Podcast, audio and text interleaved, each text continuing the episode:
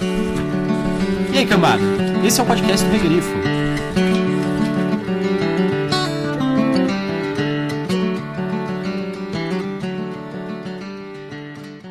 Olhos atrás da cabeça. Só mesmo um pirata teria uma ideia dessas.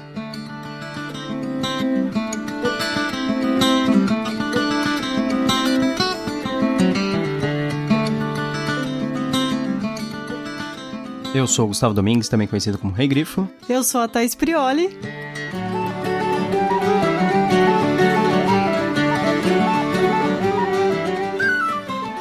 E hoje nós estamos aqui para falar do conto Área Noturna do Marlon Teske. Ele Que faz parte do Crônicas da Tormenta, que foi lançado pela editora Jambô aqui no Brasil. Volume 1, né? Isso. Que a gente já tem dois volumes atualmente. Ele é o quarto conto que, nó- que nós vamos fazer podcast sobre, do Crônicas da Tormenta. Então a gente já chegou na metade? Não, a gente não chegou nem um terço. São 13 contos, então a gente tá quase ali no. Do- dois quintos. Não. Ah, é, então. Quatro trezeavos, né? a gente tá... Mas a gente tá avançando bem até. Quatro contos já, já é bastante coisa. Vamos lá, então, vamos pro resumo. Nós iremos acompanhar a história do Jean-Luc, que ele é o capitão do Hacking. Ele vai ser abordado em- em Kelina, cidade secreta dos piratas, por Barronin, seu desafeto e um professor estudioso de línguas e civilizações antigas. E além de tudo, ele é apaixonado pela Andressa, que é o grande amor do Jean-Luc. Ele oferece mostrar a localização da Ilha Pequena, que seria um lugar com um tesouro gigante. E em troca disso, ele quer, na verdade, que a Andressa fique pra ele. É, é estranho, É. mas ok. E ela é médica, além de esposa dele. Ela é médica do Hacking, né? Do, Isso. A médica do navio. E o pirata, que é o John Luke, vai aceitar isso. Hum. E a gente vai ver o desenrolar dessa história. É... O que, que você achou do conto? Eu, eu achei complicado, eu achei. Assim, eu gostei da ideia geral por trás do conto e algumas coisas que ele tenta fazer, mas eu acho que o conto ele é muito curto, né? Pra quantidade de coisas que ele passa. Ele é um conto longo, mas ainda assim ele tem uma história gigantesca. Por trás dele. É, ocorrendo, assim, são. Tem diversos cenários, ele ocorre em diversos locais diferentes. Ele começa em Quelina, depois ele vai pra outro lugar. Tipo, tem a viagem, depois tem a Ilha Pequena, sabe? Tem- Tem, muitos pontos diferentes. Ele parece um livro que foi condensado em um conto, ou um- uma novela, assim, uma, um- alguma coisa bem Sim. grande, que foi condensado em um conto. E eu acho que isso é, um- é o principal defeito dele. E você, o que, que você achou? Eu li esse conto duas vezes, como eu costumo fazer com, com a maior parte dos contos. E assim, a primeira leitura foi bem estranha. Realmente eu tive essa impressão que era um resumo de um livro. Sabe aquele resumo que você fazia pra escola? Você pegava aqueles resumos pro vestibular da escola? Sei. Parecia que era isso. Uhum. Que estavam faltando partes. Na segunda leitura ficou um pouco melhor. É, ficou um pouco mais claro. Eu Sim. também, quando eu li a segunda vez. Mas ao mesmo tempo eu acho que ainda faltou um pouco de espaço pra esse conto. É, ele precisa de um desenvolvimento, né? É, é, eu acho que talvez se tivesse focado em um ponto ou no outro, não precisava ter essa história inteira. Eu acho que o, o, o principal problema aqui é que, assim, a gente tá falando da narrativa longa versus a narrativa curta. Qual é o projeto de uma narrativa longa e qual é o projeto de uma narrativa curta? Uma narrativa longa, ela vai te introduzir um personagem, ela vai te dar um background do seu personagem, ela vai te mostrar a personalidade desse personagem e fazer com que você goste dele, para que você se envolva na história enquanto ela se desenrola. Esse conto tenta fazer isso. Exatamente. Isso é o problema, porque assim, numa narrativa curta, isso não é o típico. Numa narrativa curta, você tem que contar uma história meio. É só um slice, é só um corte da vida daquela pessoa, por exemplo. Não, não dá pra você dar muito background, não dá pra você dar muito desenvolvimento. É mais importante o aqui e o agora. Sabe? O que está ocorrendo naquele. É, o aqui e agora. o que está ocorrendo naquele momento. Então, a impressão que eu tenho desse conto é que ele tá condensando a narrativa longa dentro da narrativa curta. Então, ele tenta passar uma quantidade muito grande de informações. Assim, dá pra ver claramente que ele é muito bem pensado, os personagens, etc. Sim. Só que fica muito corrido. E eu tive também a impressão que, eu não sei se aconteceu isso ou não, mas que foi baseado em um jogo. Porque tem muitas frases típicas de jogador ali que não funcionam na vida real. Sei, sei. É, você acha Não, que é meio... não que não funciona numa vida real, então não funciona.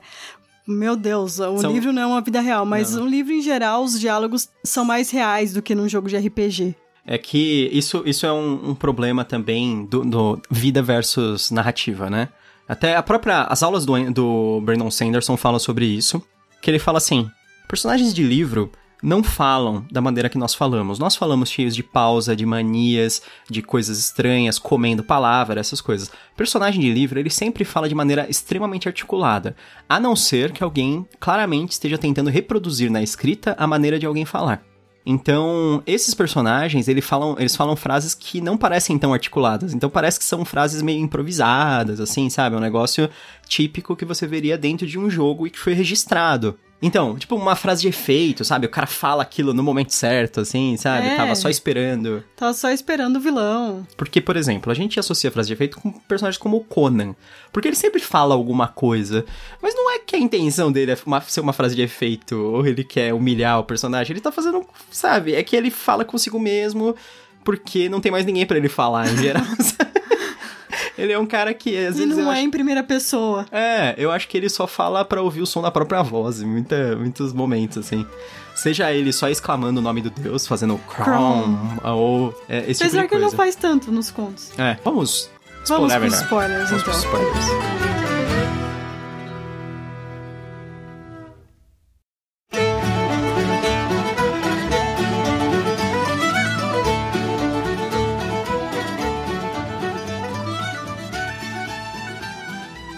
Mar lhe fez verdadeiramente forte, e a música o acompanhou também ali.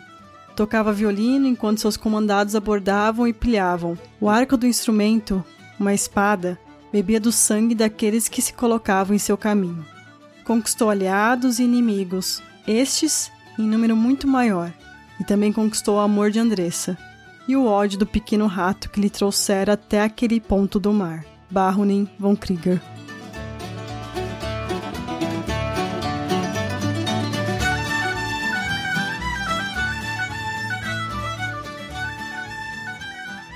Vamos falar assim, mais ou menos. Eu acho que essa frase resume bem, né? É. É. Bom, continuando, né, o que a gente tinha falado, o que acontece, né? O Jean-Luc e a tripulação, eles partem para a ilha, pe- para a ilha pequena. O, o Jean-Luc, ele espanca o Barronin depois que ele fica irritado, e aí o, o Barronin, ele fica com um coágulo no cérebro, um negócio assim. É, que ela até chega a abrir o crânio dele pra tentar remover. Isso, e aí ele... É. E aí ele, Fica- ele, ac- ele acaba falando pra Andressa tudo antes de morrer. Eles Isso. chegam numa ilha depois de um, de um ataque. Não, ele, ele conta pra Andressa, ele revela é, pra ela qual, qual que eram as ideias dele. Sim, ele fala sim. que ele gostava dela, não sei o quê. Que ele tava levando eles pra uma ilha que era cheio de, sei lá, selvagens, assim, nativos perigosos.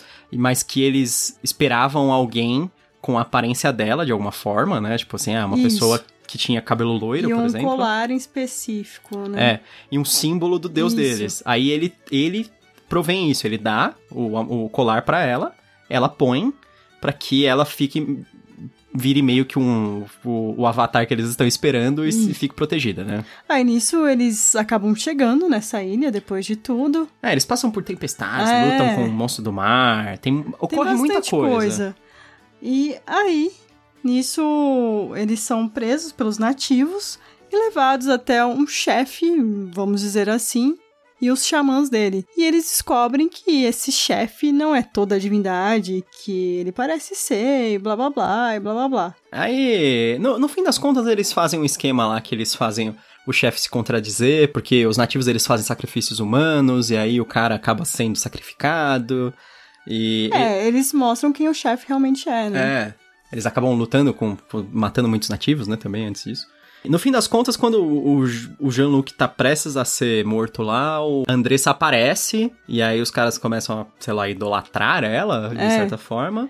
E com isso, ele meio que desmaia e quando ele acorda, ele já tá de volta em Kelina. A Andressa entrega ele pra chefe dos piratas. Ele é, É. morto. E ela também. Sim. Essa é a parte muito estranha. Kelina é a cidade secreta dos piratas, e lá existe a Irmandade dos Piratas. E eles têm uma regra de que. Quando eles vão pra algum lugar, eles têm que falar pra onde vão. E eles têm que dividir o tesouro. Sim. Assim, não, Não, não, dividir, mas pagar um Tributo, né? Um tributo. Isso.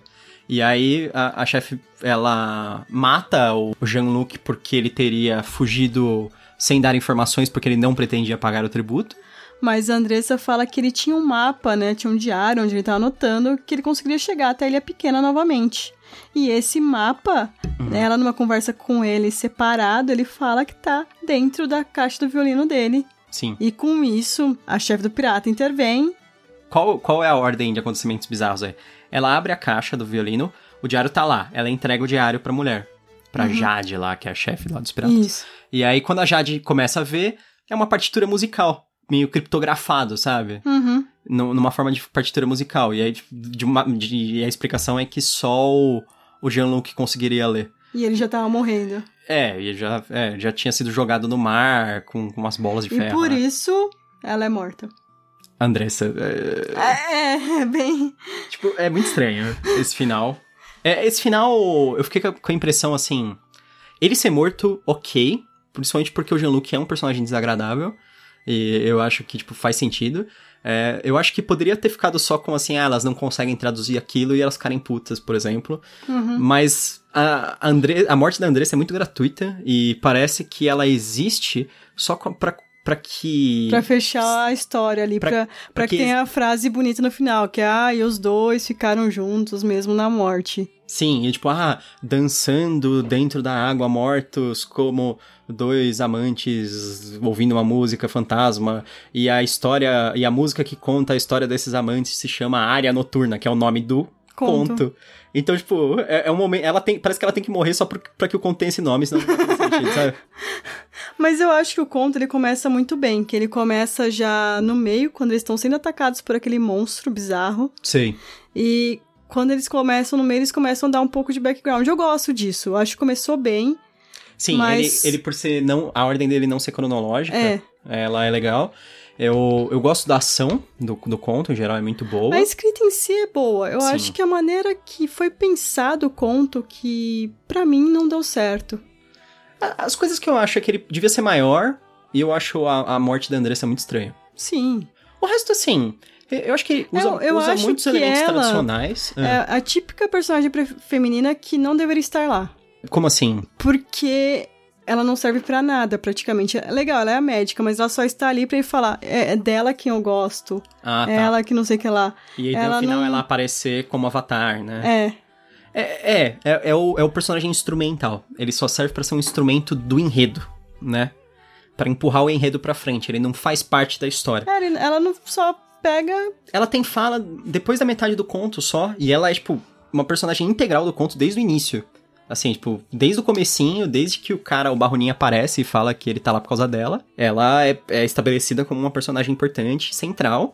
Só que ela não tem interação nenhuma no começo, assim, só depois do Barroninho morrer, assim, que ela. Acho que ela conversa com o, o Jean-Luc pela primeira vez, sabe? É, na verdade ela tá cuidando até... dele, né? Ele, ele faz alguma pergunta lá para ela e ele te disse alguma coisa, um negócio assim, ah, ela não, nada, sabe? Tipo assim, uhum. assim, o que ele tinha dito. Eu acho que é só nesse momento, realmente, que é a primeira frase dela, então. É, parece que ela não tá. Não faz parte da história até o final, assim, de é. repente que ela. Ela, ela salva o Jean-Luc, né? Porque eles. eles tinham um teleporte de um, um lado só que vai para vários lugares do mundo, dentro é. daquela ilha, que é, tipo, muito, muito providencial, uhum. é. É extremamente providencial que existam os moats, né? Que são os, uns poços que são pontos de teleporte para vários locais do mundo, e aí eles pegam o Moat que vai direto para Kelina, que é a, a cidade deles. É o, o, eles fazem o fast travel do videogame, né? Eles fazem o fast travel. Ela levando o Jean-Luc. E aí, depois que o Jean-Luc acorda, ele fala o que aconteceu, que ele não sabe. Aí ela faz uma exposição gigante, ela conta toda a backstory do que falta, sabe?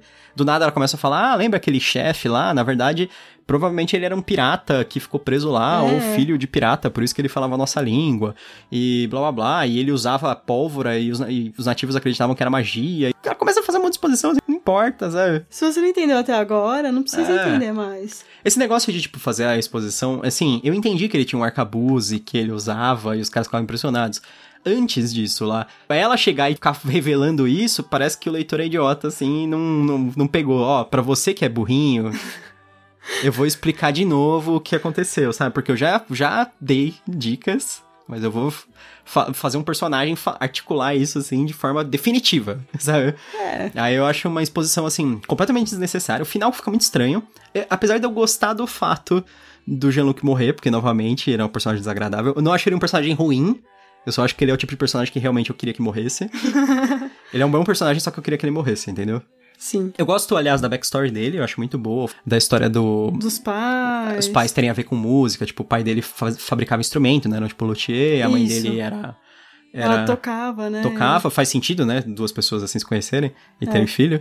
E aí ele. E ele unia essas coisas assim, tipo, da música, e ele vem de um lugar que chama Tolon, que eu não sei se. é, acho que você não deve saber disso.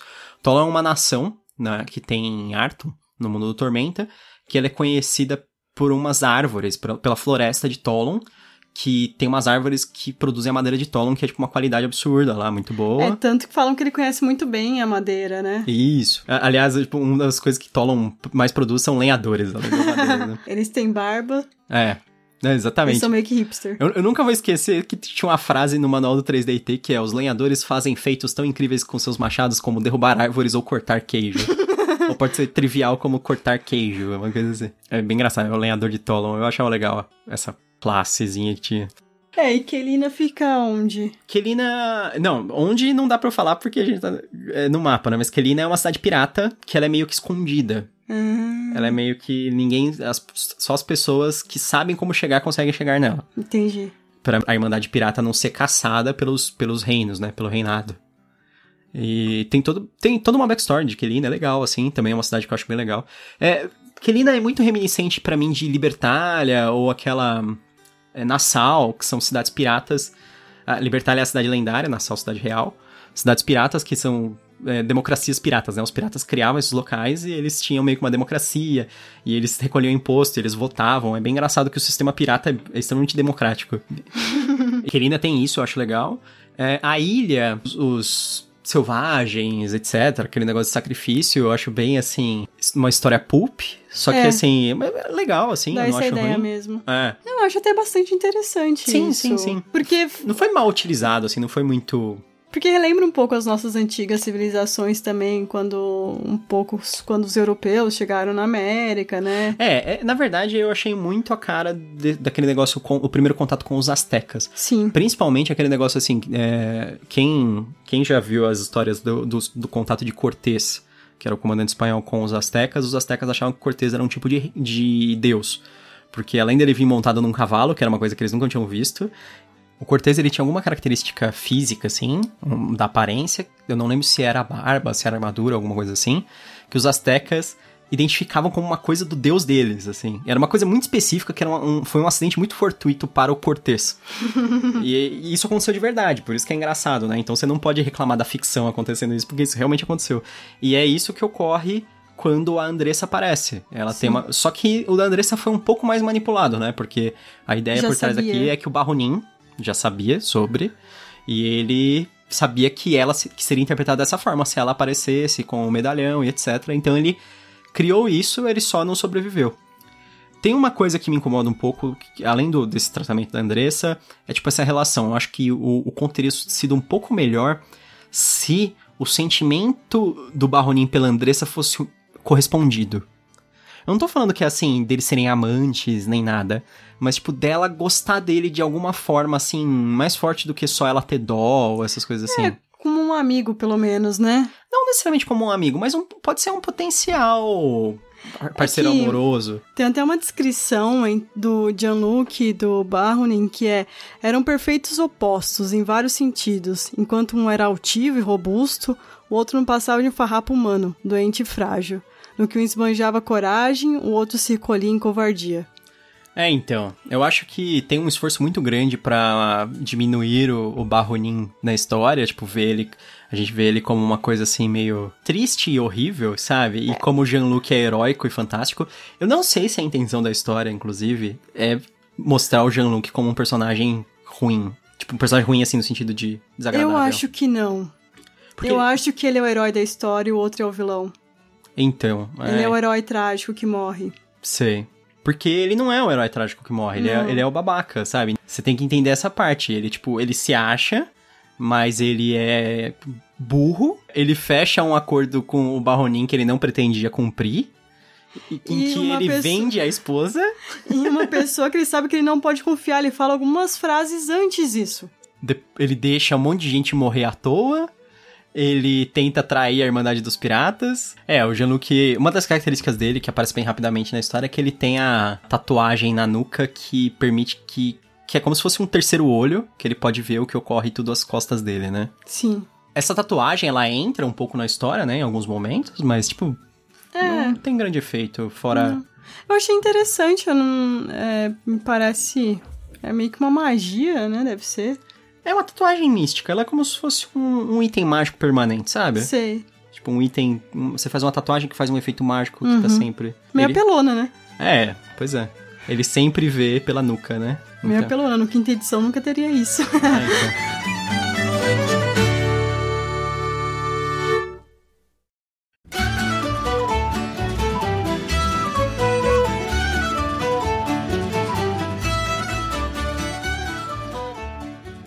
você recomenda a leitura desse conto? Recomendo, com certeza. Eu acho que ele é um conto legal. Tem um, alguns defeitos, assim, inclusive bem evidentes. Mas no geral eu me diverti. né? eu, eu gostei da, do- da construção da história, da narrativa, da ação. Os principais problemas são com os personagens e a duração, sabe? Mas eu acho que isso não, não causa um detrimento total, assim, ao conto. Eu acho que com certeza vale a pena. Se você curte histórias de pirata, se você quer ver essa uma história de pirata em Arton, que é uma coisa assim um pouco rara, que Arton tem muito mais aquela cara medieval mesmo, de cavaleiros e orcs e tal, é, acho que é um conto bem representativo até. Então, eu recomendo. Se você gosta realmente de Tormenta, se você gosta do universo, se você gosta de histórias de pirata, que são um negócio bem raro até de você ver na fantasia, é, vale a pena. E você? Você recomenda? E pra quem você recomenda? Recomendo, acho que principalmente pra quem gosta de Tormenta, pra quem não gosta também, pra quem quer explorar mais sobre a história do mundo. É um bom conto. Você vai descobrir um pouco sobre os piratas. Sobre a cidade secreta dos piratas. É. Então, eu recomendo. Sim. Essas partes são muito legais, inclusive. Eu até fiquei mais assim. que ele Quando ele fala do Roger Dançante, que é a taverna que tem no, no, na cidade dos piratas, tudo essas coisas, eu fiquei pensando que ele podia ter explorado mais assim a cidade em si. É, ia ser interessante um conto na Cidade dos Piratas Ah, também. então. Que é tipo aquele lugar assim meio perigoso, mas ao mesmo tempo. É, Que é divertido. diverti- É isso, exatamente, exatamente. É uma cidade bem caótica, assim, imagina. Mas é legal, mas eu, eu, eu gostei, eu aproveitei. Eu li duas vezes, né, o conto, não- e não foi, não foi nada incômodo. Na verdade, quando, quando você reclama que um conto é curto, em geral é porque você gostou, né? Então, tipo, eu, eu gostei da das informações que tem, mas eu acho que elas tinham que ser distribuídas em uma história um pouco maior. E tem algumas alterações que eu faria ali dos personagens, ok. Mas eu acho que, fora isso, é é um bom conjunto. Sim, com certeza. O nosso próximo episódio vai ser sobre o livro O Conto da Aya. Um livro bem leve, nada polêmico, é, que com certeza você não consegue traçar nenhum paralelo entre ele e a realidade. É muito difícil. Sim. Conto da Aya, escrito pela Margaret Atwood, a nossa querida escritora canadense. Que não escreve ficção científica, segundo ela. Não, ficções científicas são polvos no espaço. É. É, ela, ela escreve uma elaboração do que poderia realmente acontecer. Ah, porque Que é ficção, ficção científica, não faz isso. então. Exatamente. É, essa é a piada. É, então. Isso é o que a gente reclama em todos os livros. Ah, tá. então, é, não, não deixe de, de ouvir o próximo, vai ser o conto da Aya, vai ser bem divertido. E espero que você tenha gostado desse. Até mais, tchau, tchau. Até a próxima. E bem-vindo ao Canavial.